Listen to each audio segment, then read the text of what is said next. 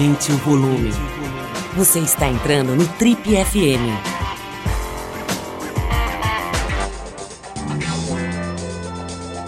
Oi, eu sou o Paulo Lima e você está acompanhando a versão podcast do Trip FM.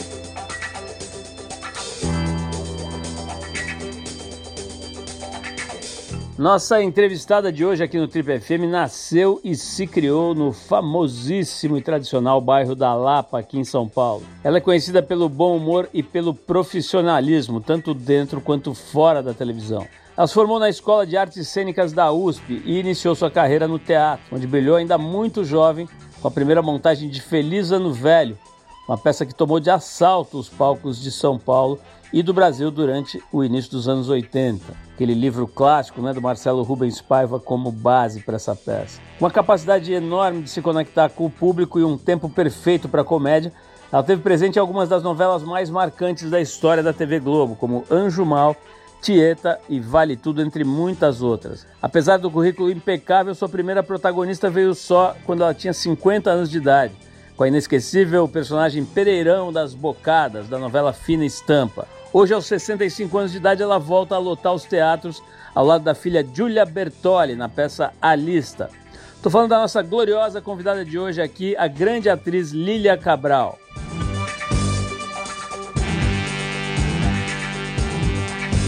Eu queria, eu queria começar aqui oficialmente te perguntando o seguinte: é, curiosamente, eu fui almoçar sábado na rua Fausto, Gente, o, Fausto, o, o Faustolo, que eu nunca sei se é Fausto não, ou então, eu tenho, eu tenho um amigo que agora está morando, ele mora na, na, na, casa que foi da minha madrinha, que era a Rua Nossa Senhora da Lapa.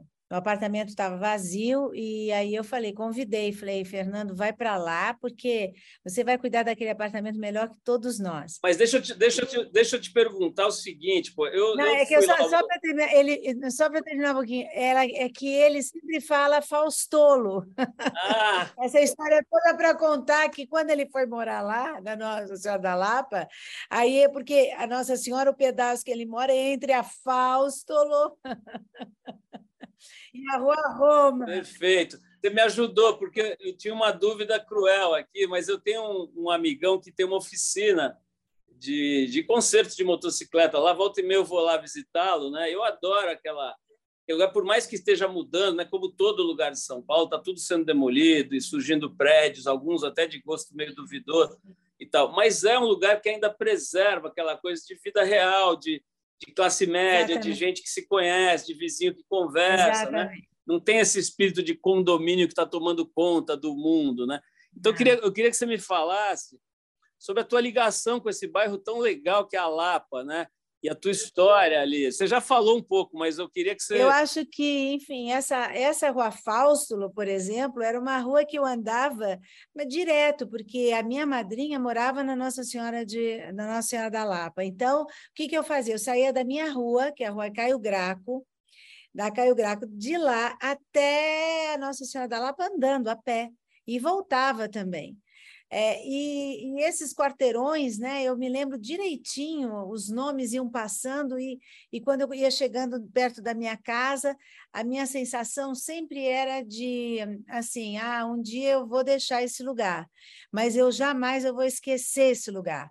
Porque tem vezes que você vive num lugar que quando você sai, você não quer nunca mais lembrar, né? Pelo amor de Deus. Mas a minha sensação não era essa. A minha sensação era que eu sempre ia lembrar daquele lugar onde, de fato, não foi. Eu tive uma vida é, de dificuldades, na, não digo financeira, porque a gente era classe média, média, né? mas não éramos ricos, não tínhamos condições de, de fazer grandes programas, mas vivíamos com dignidade. Essa era a nossa, essa era a nossa realidade. Mas, de alguma maneira, é, ali foi onde foram criando, foi, eu fui criando os meus sonhos, as minhas vontades, naquele. A minha casa ainda está lá, ainda não derrubaram, não, para construir nenhum prédio.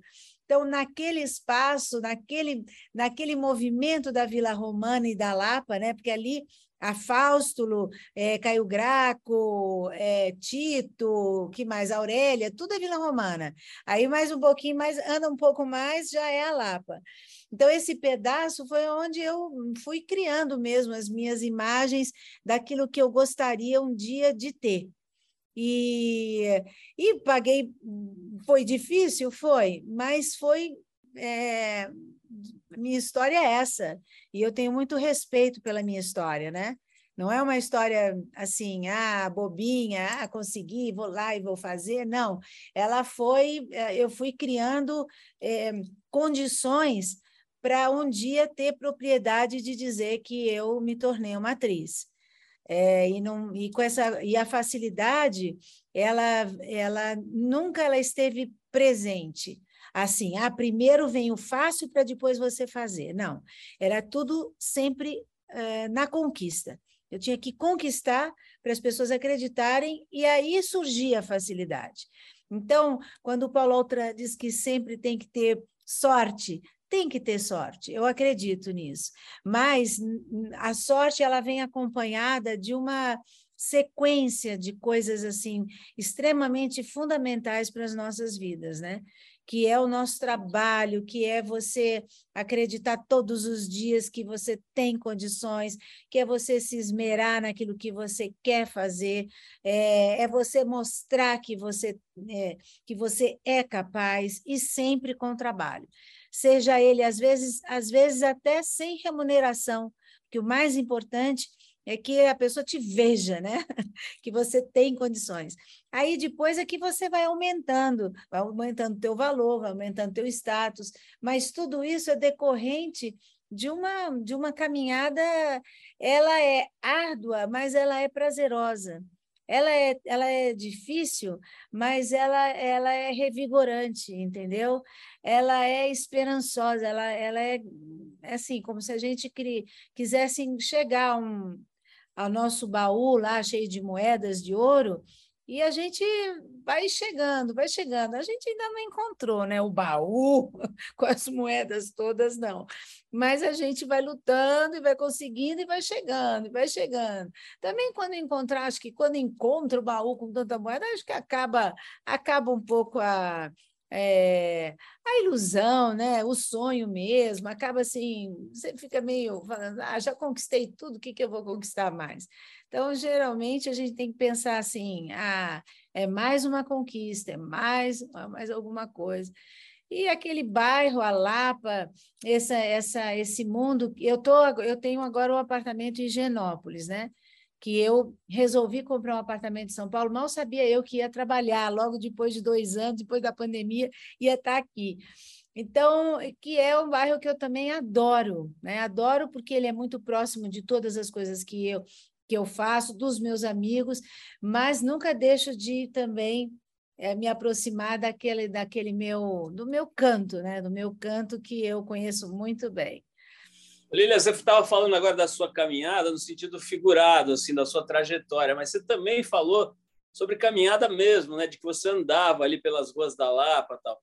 Nós estamos gravando esse programa numa terça-feira aqui e hoje eu estava lendo o jornal, tem um artigo me deu uma certa tristeza assim de uma de uma de uma jornalista, uma mulher, relatando quanto ela se sente insegura andando na rua, né? Então ela falando sobre essa coisa dessa chamada cultura do estupro, né? A quantidade de violências contra a mulher, assim, são números alarmantes, assim, muito preocupantes e tal. E ela dizendo que mesmo quando pega um táxi ou quando pega um, um, um carro de, de aplicativo, seja o que for, mesmo nessa situação, quando é um motorista homem, a mulher está submetida a uma pressão, a um medo, a uma insegurança, né? É, era muito diferente na tua época de, de menina ali na Lapa? Você sente isso ou você consegue, enfim, no, no lugar que você está, não, não, não, sofrer Olha, tanto com isso? Andar a pé, eu sempre andei e, e ando, hein? Continuo andando. No Rio, ando direto. No, no, eu adoro andar. É, isso sempre foi uma, assim, um lugar comum na minha vida, andar. É, mas a gente antigamente, quando, por exemplo, quando eu cheguei no Rio de Janeiro, a gente saía do Teatro Ipanema e ia até a Pizzaria Guanabara. Quando chegava no domingo, a gente ganhava o dinheiro, porque era, não tinha cartão, cheque, era tudo, você pagava o ingresso com dinheiro. Você pegava a sua boladinha, do, porque a gente fazia espetáculo de quarta a domingo, sendo que dois no sábado e dois no domingo. Você pegava, era uma cooperativa, você devia seu dinheiro, e eu lembro que enfiava tudo assim, ó, no bolso da calça. E eu ia até a pizzaria Guanabara, isso eu saía do, do, do, do a pé. É, e é longe, hein? e a gente ia numa boa, sem passar pela cabeça que alguma coisa podia acontecer. Não passava. Isso foi em 84. Olha só, muita coisa mudou. Agora, quando eu saio, por exemplo, de um restaurante às 10 horas da noite, eu vejo que não tem mais ninguém. Antigamente, quando a gente fazia espetáculo e quando eu ia para o Bexiga, você via toda aquela região, até mesmo a Paulista, era cheia de gente andando. Era a hora que fosse. Você tomava o ônibus e ia até a sua casa com segurança. As coisas mudaram muito. E acho que para a mulher ela mudou, ah, como é que eu, assim, radicalmente, né? Porque é, antes a gente sentia que existia algum temor também, os próprios a própria violência em cima da mulher, os homens acho que tinham um pouco de medo de se aproximar. E agora é, banalizou. Então, é, o que essa jornalista diz, que esse comportamento ele é, é de fato para todas as mulheres. É, eu vejo a insegurança de você tomar um aplicativo ou um táxi, porque, infelizmente, tem muita gente boa é, que trabalha no aplicativo, que trabalha no táxi, e que você pode ter confiança, mas há, também tem gente que você não tem confiança. Então, acho que esse temor, essa, essa forma de você é, não ver mais essa segurança, traz assim uma certa tristeza e, e você muito muito mais acho que você se fica em casa né você fica reclusa né? Você ah, se tiver que chamar os amigos para sua casa é melhor do que você ir para algum lugar e ter que sair muito tarde. E muito tarde eu por exemplo muito tarde eu não saio mais. Já é. E à noite eu também não ando. Não não ando não ando em lugar nenhum. Mas antigamente eu andava e na Lapa eu andava, quantas festas na Rua do Wilho, na rua, na, na, na praça da, da, da, da Água Branca, eu, quantas festas, meu Deus do céu, a gente saía mais de, sei lá, duas, três horas da manhã, ia para casa. E às vezes o meu amigo me deixava numa esquina e eu ia aquela outra esquina sozinha até minha casa sozinha. E agora não é mais assim. Olília, você me falando que você ia em um monte de festa, então eu imagino que você tinha uma vida bem agitada, assim como quando menina, mas ao mesmo tempo eu fui ler um pouco né, para me preparar aqui para a entrevista e vi que você teve que, por exemplo, eu, me corrija se eu estiver errado, mas você teve que mentir para o seu pai que você estava estudando jornalismo, né? mas na verdade Sim. você estava na, na escola de artes dramáticas e tudo. Quer dizer, você tinha liberdade assim para ser uma moça, uma menina, fazer o que quisesse e tal, ou era a gente vê hoje, né? Imagino que a sua filha, nós vamos falar sobre ela daqui a pouco, mas imagino que a sua filha tenha tido mais liberdade, porque as meninas eram muito é, é, aprisionadas, né? No, no, passado recente. Me fala um pouco, você podia namorar à vontade, você podia ir nas festas que você queria, ou era não, tudo. Não, não podia fazer popular? nada disso. Não, não podia, não podia, não podia. É, na verdade, o palco foi a minha grande, aonde eu me libertei. É, ali eu carreguei todas as informações é, de vida de outras pessoas para eu viver a vida das outras pessoas no palco, porque eu não tinha liberdade. É, meu, minha adolescência, como meu pai sempre ia pescar, eu aproveitava que ele ia pescar no final de semana e aí eu ia para as festas. Mas se ele não fosse pescar, eu não ia para as festas. Como ele ia pescar muito, eu ia sempre muito para as festas. Era essa, essa foi a minha. Mas em compensação, a minha mãe sofria muito, porque chegava de final de semana, meu pai estava pescando e não estava com ela. É, e, mas a gente, adolescente, olha, olha para o seu próprio umbigo, não está nem reparando. Mas quando o tempo passa, você sabe que aquilo era uma dor, devia ser uma dor. Se eu tivesse no lugar dela, eu não ia ficar triste? Ia, porque meu marido vai pescar.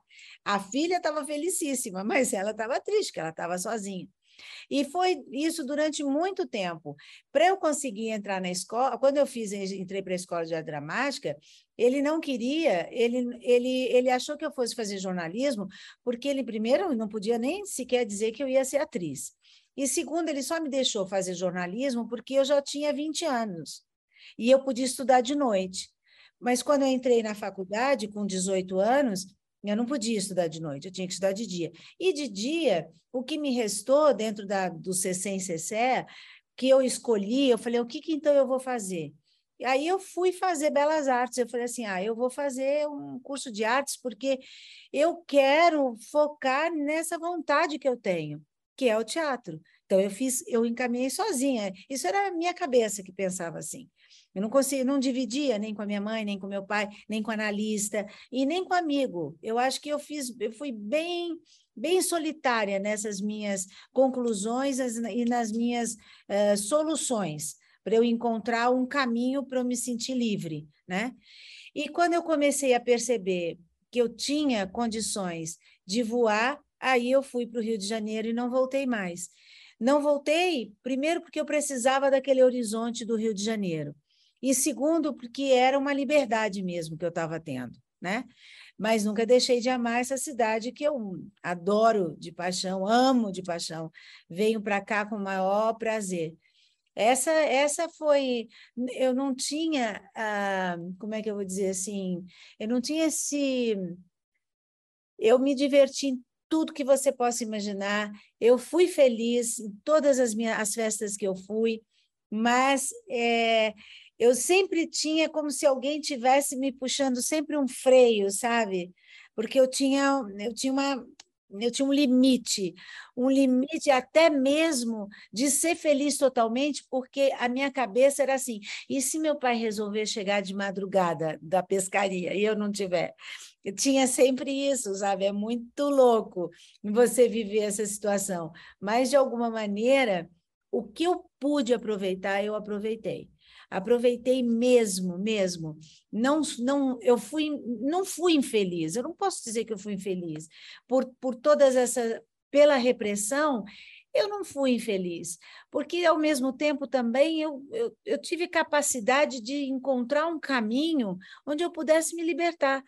Se eu ficasse assim, é, amuada, sem, sem, não fazendo nada por mim, aí eu poderia dizer, ah, fui completamente infeliz. Mas não foi o caso, entendeu? Mas, Lília, é claro que dá para imaginar, né? Os seus pais te vendo na televisão, em novelas, brilhando, isso tudo deve ter sido incrível para eles e tal.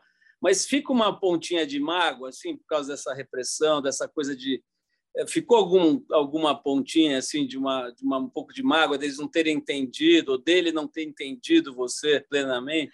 Olha, é, a mágoa na verdade eu acho que foi mais por conta da educação que ele me deu, que era uma educação severa, violenta, sabe?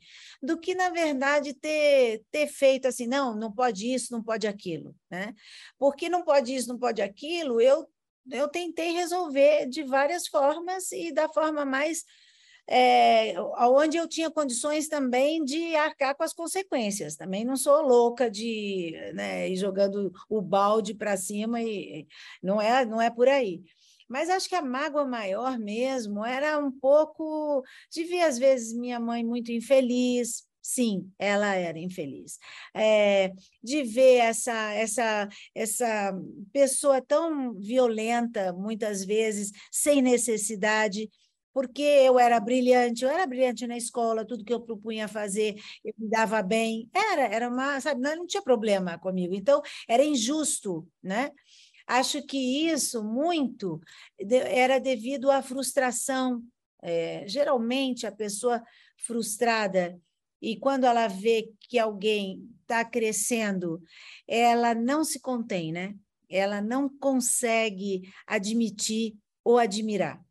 É, ela se coloca no lugar daquela pessoa que que está lutando e conseguindo, e aí ela ela sempre dá um jeito de fazer com que a pessoa se sinta mal, se sinta triste, se sinta acabada, mas eu sempre dei um jeito de melhorar. Eu acho que a mágoa. Por outro lado, também, os tempos são outros, são tempos diferentes completamente do que a gente vive agora. Agora a gente conversa, agora a gente tem, a gente troca, a gente, a gente fala, a gente mostra respeito e assim por aí vai. Antigamente, por mais que você mostrasse que você tinha respeito, mas era assim, era era muito autoritário, muito, né? Porque o poder, a hierarquia era junto com o poder e o poder do grito, o poder de tudo que isso não era legal, de jeito nenhum. Mas é, a gente aprende a viver, né?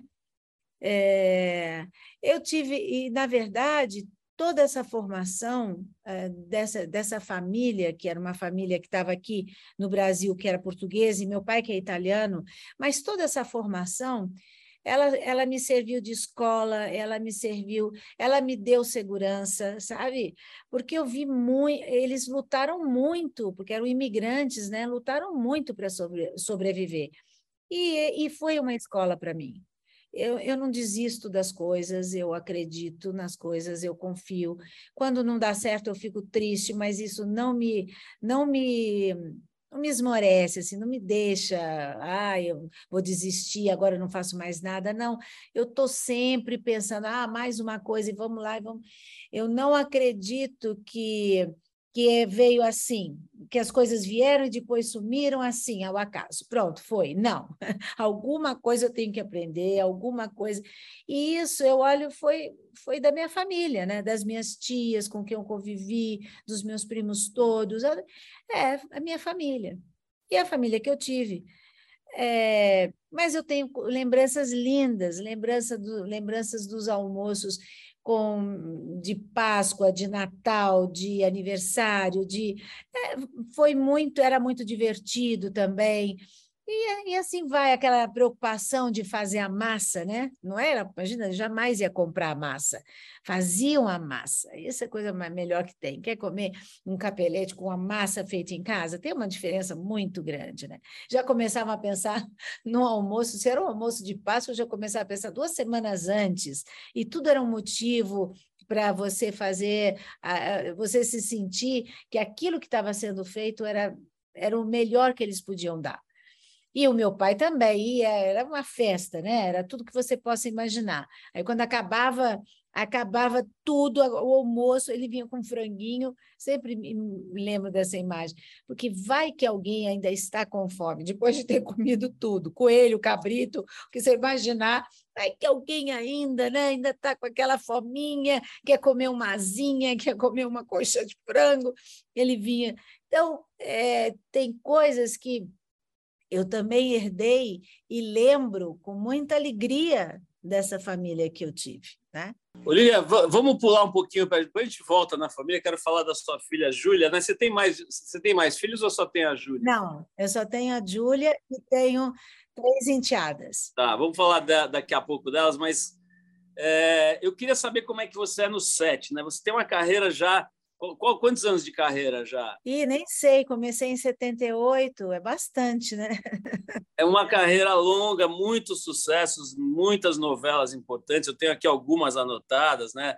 É, vale Tudo, Tieta, Anjo Mal, Império, dezenas mesmo de coisas. E a gente foi dar uma tentar entender como é que você é no set, né?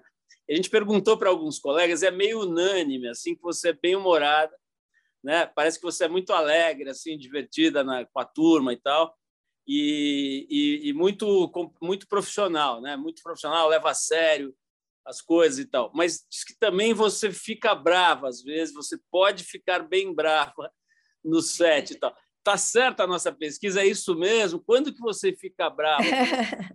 Não, tá certo, eu sou bem humorada, eu, eu levo, eu gosto, eu levo o set muito bem é, e é com todos, com a equipe, eu gosto de levar o set bem. É, gosto de colocar ritmo, sabe? Não deixo ninguém ficar lá esperando cada vez que vai trocar de roupa, não. Eu levo, eu gosto disso. Eu acho que, sei lá, quando eu fico brava, No set eu não fico brava, a não ser que façam qualquer coisa assim. No set eu não, não sei se eu fico brava. Brava, brava não fico. Às vezes eu fico acho que por conta de profissionalismo mesmo, se tem alguma injustiça ou alguma coisa que está errado, está prejudicando, mas eu nunca falo por mim só, sabe?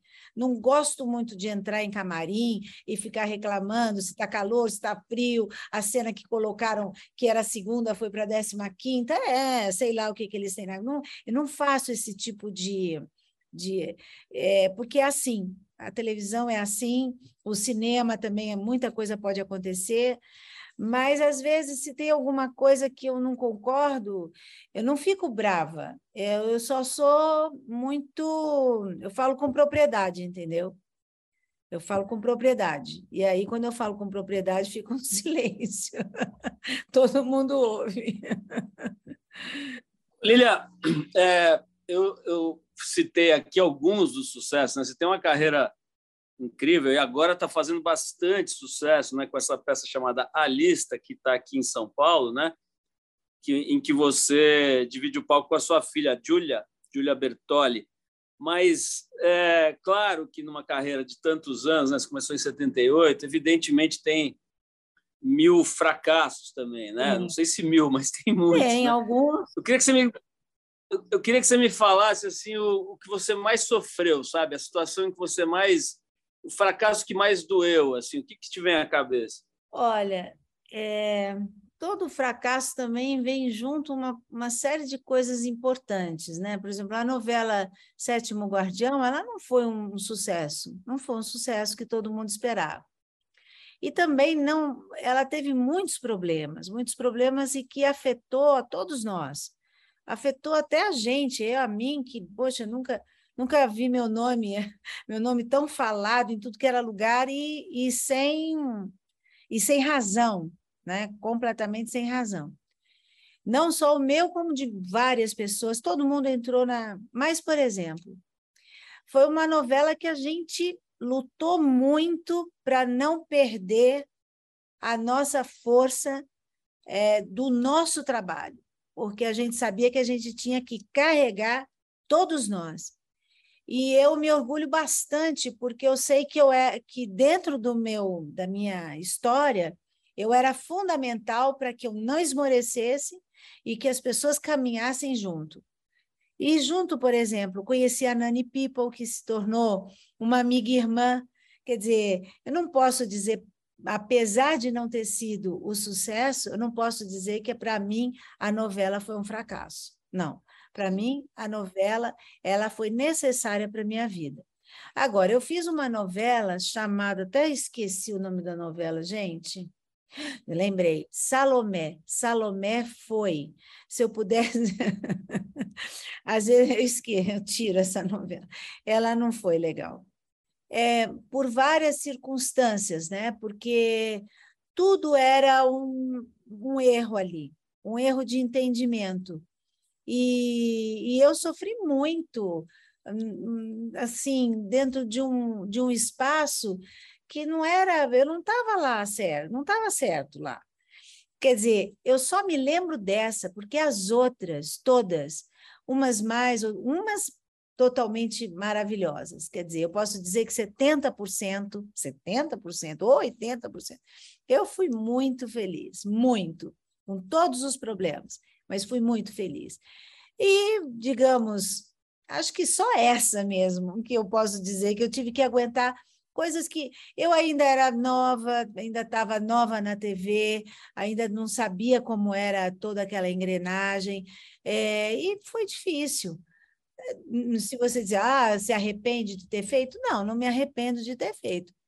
Mas se não tivesse feito, também não, não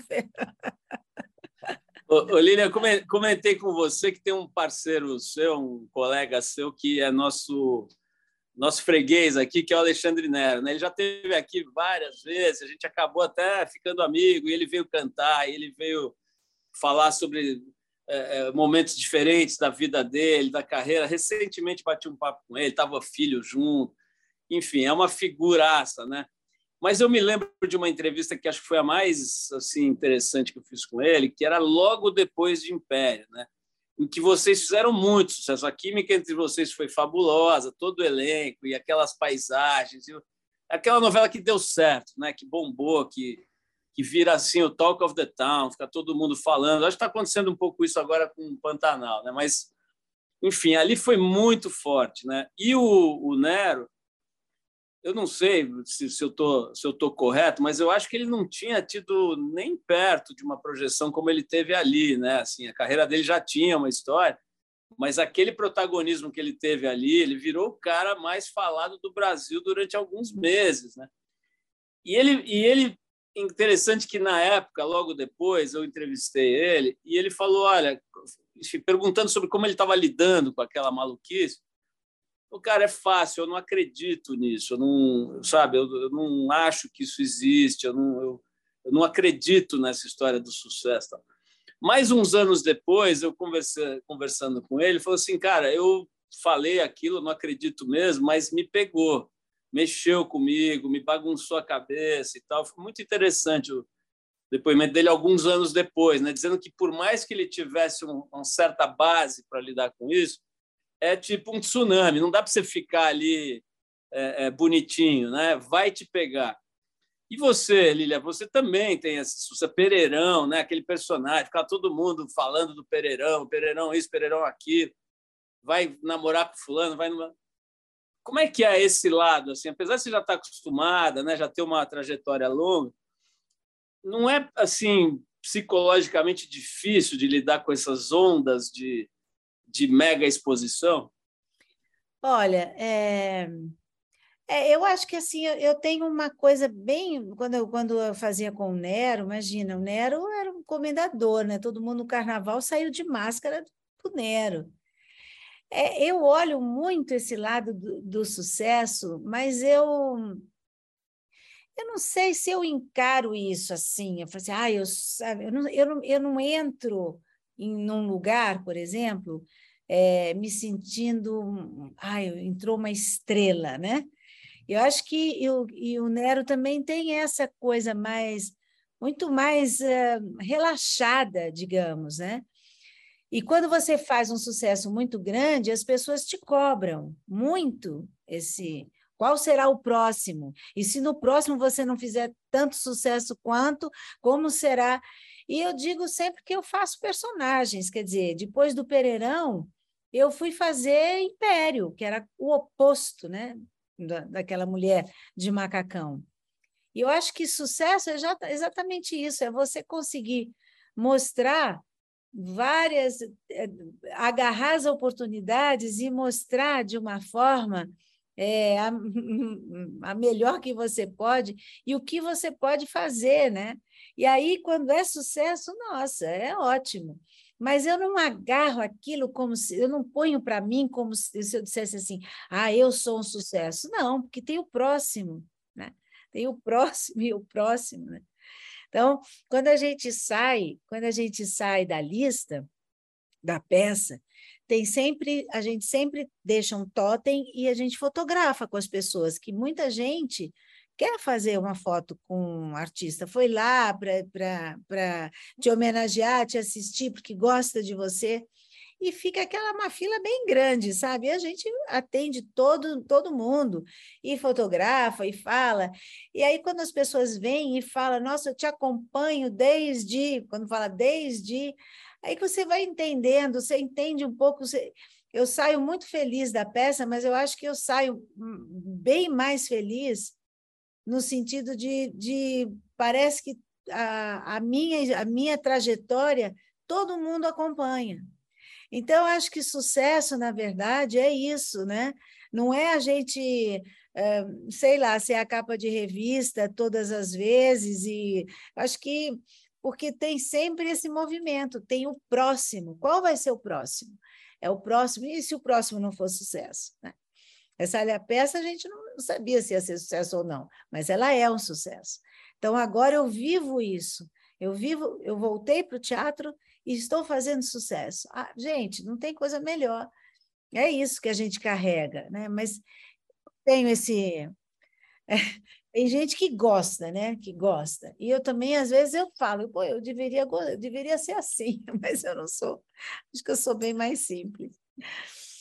Olívia, o... vamos falar um pouquinho da peça, né? Mas eu queria começar falando sobre, sobre essa história da filha que segue a mesma carreira, né? Eu li em algum lugar que você era bastante crítica, assim, no sentido de cobrar da sua filha, uma vez que ela resolveu estudar e trabalhar nessa área das artes cênicas, parece que você ficava em cima ali, acompanhava, dava umas, umas criticadas e tal, para, enfim, dar uma mentorada nela. Tal.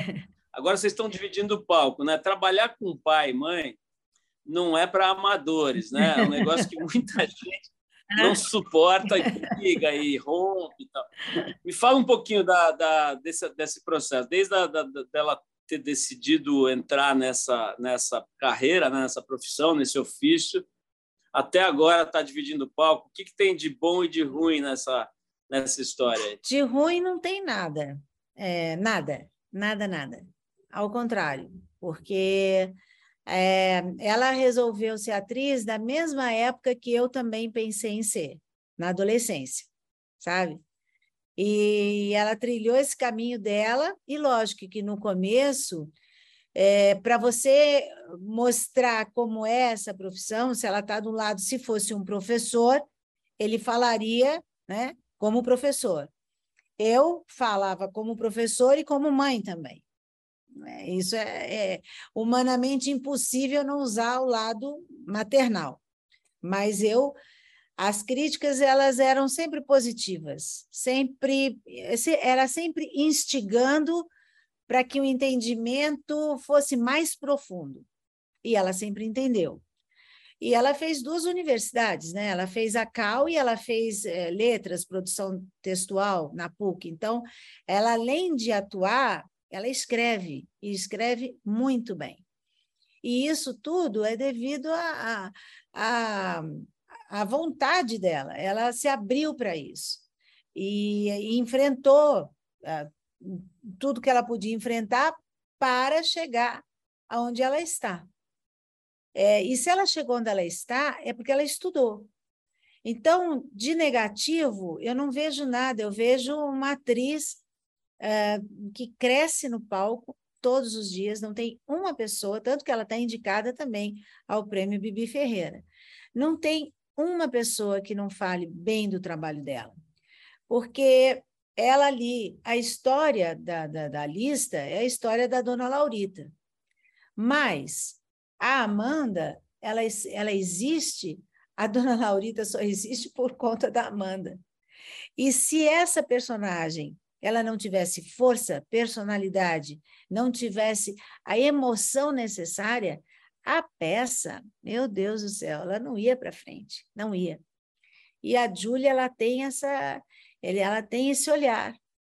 Ela não é, ela tem a forma dela, dela ouvir e responder quando ela está ensaiando ou fazendo um movimento de, de, de, de cênico é diferente do meu, mas ela não pode ser igual a mim em tudo, cada um tem seu jeito.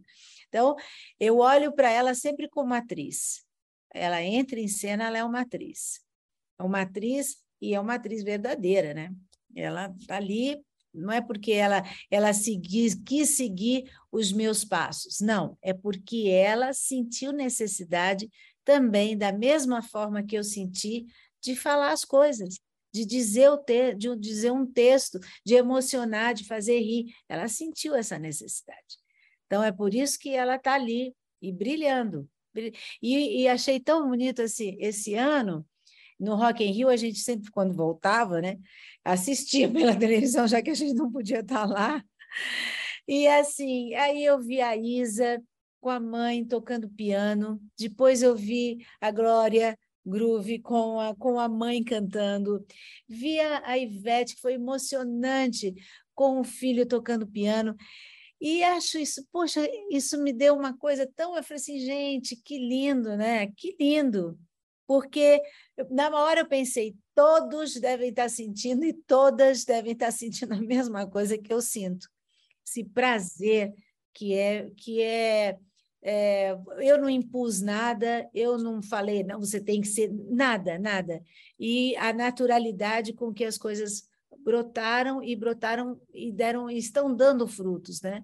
E o caminho é um caminho lindo, eu tenho certeza. O, o, o com tanta experiência né, no, nas artes cênicas, eu queria te perguntar uma coisa, porque você mencionou que a sua filha, Júlia, né, ela estudou bastante, né? Ela fez duas faculdades e você falou até assim o sucesso dela porque ela estudou, né?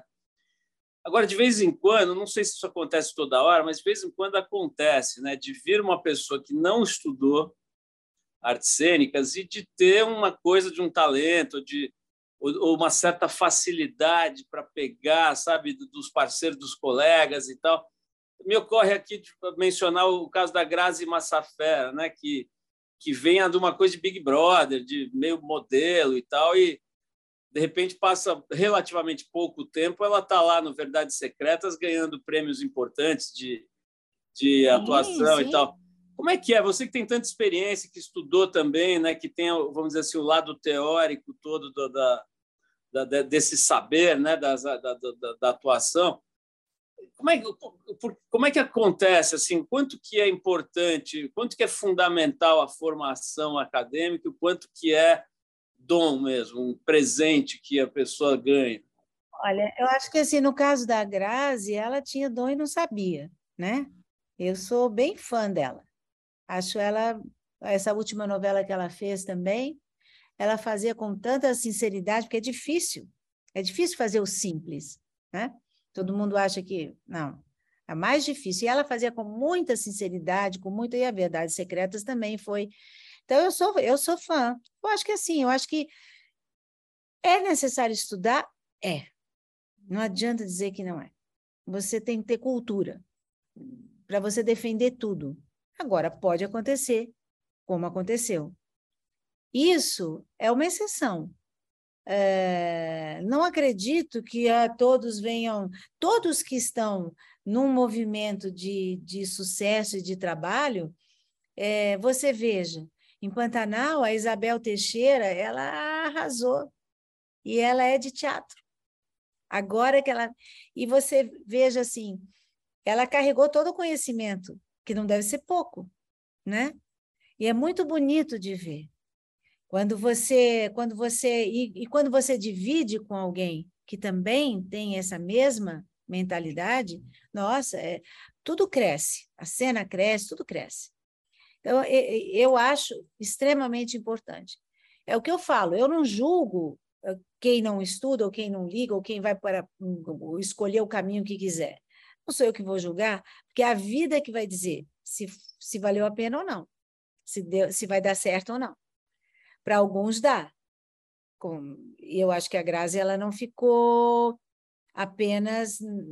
Ela entendeu. Acho que ela já olha a profissão como atriz de uma forma diferente, né? Falando do, do outro campo, né? A gente está falando de pessoas que têm um dom e que chegam e que conseguem, né, rapidamente ascender, mas tem também as pessoas que são baluartes, assim, né? Figuras de, de é, é, é, pilares da profissão. Né? Eu sei que você já você mencionou o Paulo Altran, não sei se você chegou a contracenar com ele, mas tem, não, tem essas figuras, né? Assim, a Fernanda Montenegro, que está aí com mais de 90 anos ainda produzindo e fazendo coisas. Me conta um pouquinho desses. É, é, seria o equivalente, né, se fosse na, na, luta nas artes marciais, seria o faixa coral, né, aquele que precisa ter no mínimo, no mínimo 70 anos de tatame e, e, e, um notável saber assim. Quais foram os atores e atrizes faixa coral que você que você é, teve a, a, chance de contracenar e que te iluminaram a carreira assim? Quem que te vem à cabeça? Eva Vilma, Eva Vilma, em todos os sentidos, em todos os sentidos, até me posicionar para a luz. empurrava assim, porque eu estava fora da luz. E conversava muito sobre sobre tudo, sobre a vida, sobre a, a Vivinha era Glória Menezes, Glória Menezes sempre. Sempre que podia, é, eu sempre era muito atenta a, a, aos atores mais velhos do que eu, que já tinham feito coisas na, em cena que, nossa, que para mim, falei assim, ah, eu quero muito, queria muito ser como essa pessoa. E Cleide Diáconis, Cleide Diáconis também me pegou pelas mãos e conversava muito comigo, porque justamente eu sentava e ficava assim, querendo ouvir. Né? É, era uma necessidade minha. É, Laura Cardoso. Laura Cardoso eu conversava pouco, mas eu via a forma dela trabalhar, o jeito dela trabalhar. Uma pessoa que eu adorava também, é, e que também era minha inspiração, ela morava na esquina. É, depois que eu mudei para o Jardim Botânico, ela era a minha vizinha, que era Ioná Magalhães. Era a, é uma, uma diva, uma pena muito grande de eu não ter conhecido a Diniz Fati, que foi onde eu, eu realmente queria. Essa eu queria ser como ela, coisa. Mas eu tive muitos, muitos atores, muitos. Eu tive gente, o, Fer, o próprio, a Fernanda Montenegro, sempre a gente ouve, né?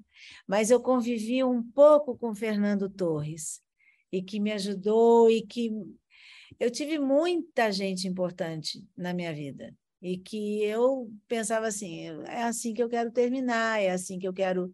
E se eu não conversava, sempre eu estava atenta a assistir espetáculos, a depois conversar no final, a, a que eles me alimentassem com histórias as histórias dessas pessoas, elas são muito importantes, foram muito importantes na minha vida. Por quê? Porque a gente sabe que todos passaram pelas mesmas coisas que eu passei. Né? Todas as dificuldades, a luta, foi tudo igual. Então era tão bom, ai, calenta assim, falar, ai, que bom. é assim. Ô, ô Lilia, eu estava vendo aqui na, na, na nossa pesquisa a gente estava falando sobre a dificuldade que você teve aí de lidar com o início da sua carreira, com relação ao seu pai, principalmente, né?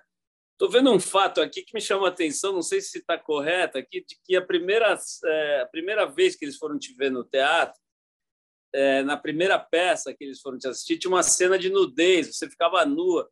É isso mesmo? É, a minha mãe foi, a minha mãe foi. Era Divinas Palavras. É, a minha mãe tinha assistido uma Hassad no ano anterior, já, e depois ela foi assistir Divinas Palavras. É, foi muito. Como é que. É, eu, eu só fiquei nua mesmo, eu nem ensaiar, nua eu não ensaiava, só fiquei nua no dia da estreia. Ali eu, eu botei na cabeça, eu sei o que eu tenho que fazer, eu sei o que eu vou fazer, eu sei porque eu estou fazendo, e todos vão entender ela nunca abriu a boca para me perguntar por que, que eu estava fazendo aquilo. Porque a personagem ela era humilhada numa carroça. E, e, eu acho que a minha mãe entendeu. Quem foi comentar comigo foram outras pessoas. Como? Meu Deus, como é que você teve coragem com a sua mãe, não sei o quê. Ela nunca falou nada. É engraçado até, né? Mas eu, mas eu enfrentei. Eu tinha que enfrentar. E foi ali, naquela, naquela, perso naquela personagem, que as pessoas começaram a me, começaram, já tinham me conhecido, já me conheciam, mas me conheceram de verdade. Então ali, ali era um, uma uma porta de entrada. Eu estava abrindo mesmo uma porta. É, Humberto Manhani me conheceu lá. Paulo Beto já me conhecia, mas viu o meu trabalho da escola lá, já, quer dizer, vai, e o Paulo Beto depois me chamou para o Feliz Ano Velho. Então, é, foi uma porta. Eu sabia que eu estava abrindo uma porta ali. E eu não podia dizer, não, não vou fazer, eu vou fazer.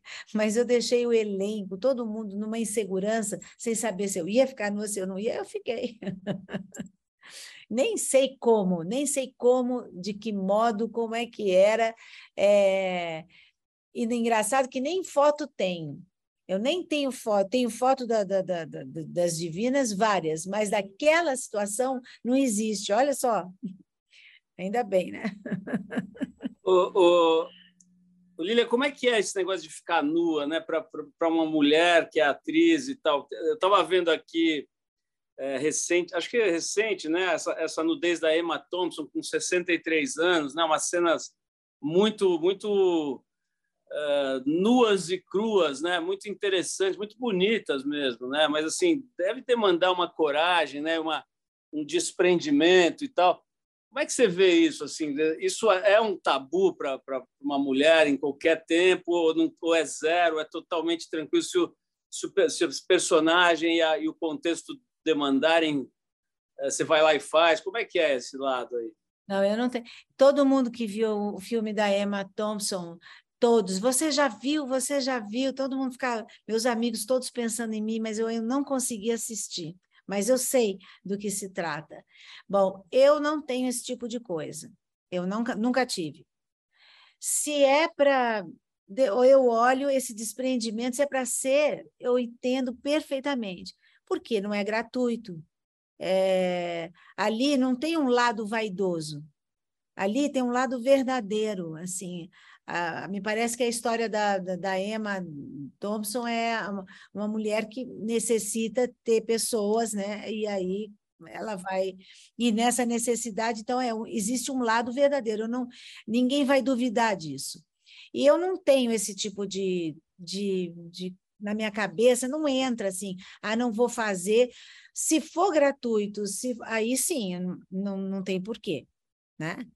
Agora, se não for, se eu acho que eu não passo, não passa, não passa pela minha cabeça esse tipo de coisa. Eu não tenho esse problema, não tenho.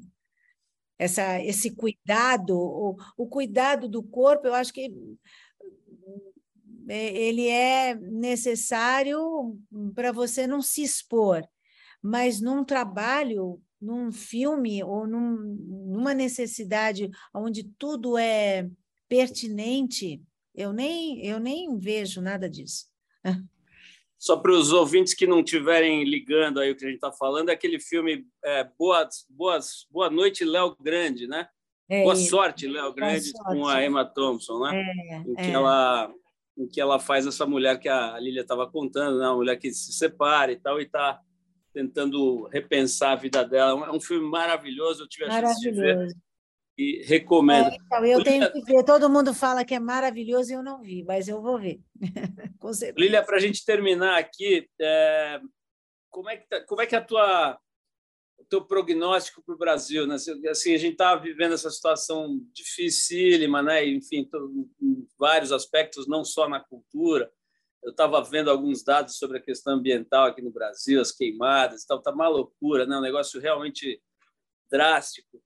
Mas eu, eu não estou nem fazendo uma pergunta com relação à, à eleição, ao, momento específico, mas assim, como é que se projeta? Imagina que, que a gente esteja tentando ver a fotografia do Brasil em 2026, sei lá, 2025, daqui uns três anos e tal.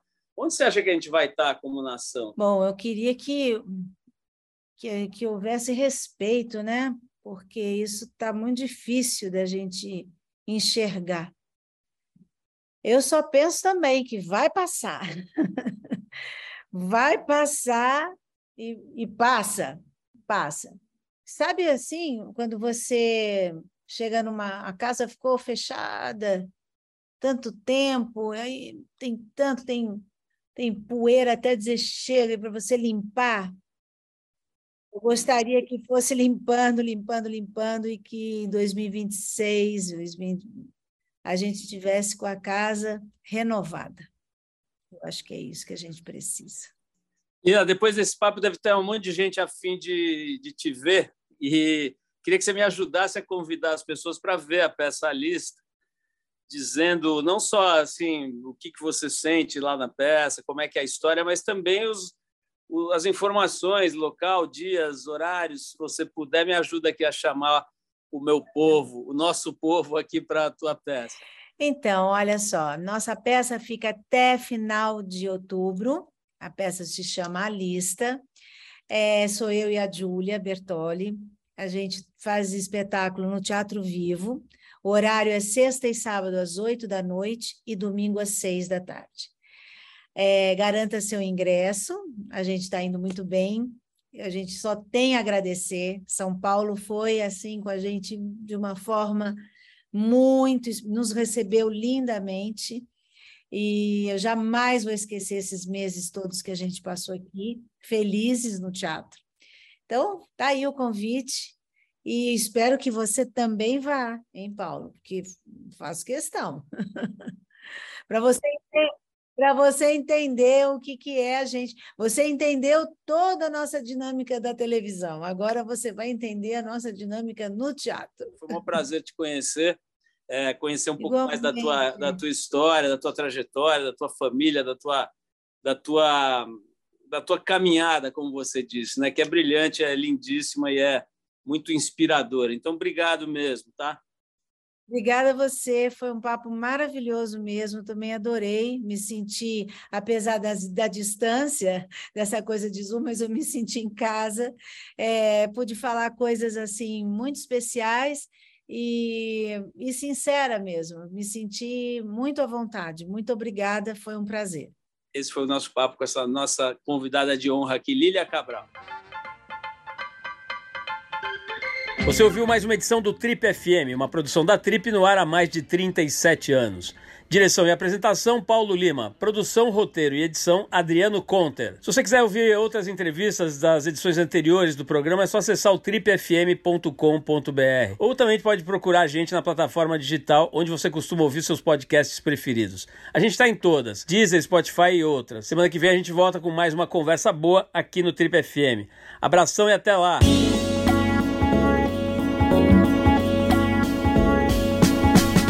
Você ouviu Trip FM.